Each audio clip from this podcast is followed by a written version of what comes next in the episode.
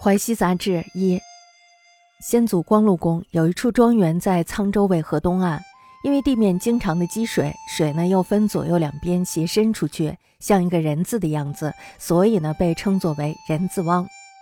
后来呢方言变音，把人字读为银子，又把汪字改为蛙，用纯音轻读，发音近似娃字，这就失去了原来名字的本意。人字汪呢土地贫瘠，百姓非常的穷苦。于是呢，这里就一天天的荒凉破落下去。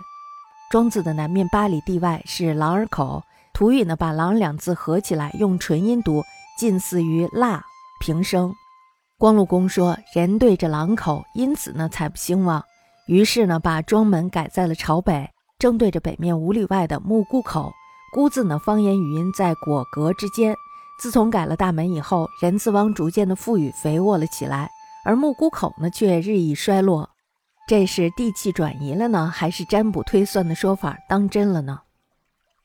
先祖光禄宫有庄在沧州渭河东，以地横计料，其水左右斜冒如人字，故名人字汪。后土与恶人字曰银子，又转汪为蛙，以吹唇声轻呼之，因乃进娃，迷失其真意。土瘠而民贫，凋敝日甚。庄南八里为狼儿口，土语“狼儿”二字合声吹唇呼之，音近蜡平声。光禄公曰：“人对狼口，亦其不波也。”乃改庄门北向之北五里，曰木姑口。姑字土音在果革之间。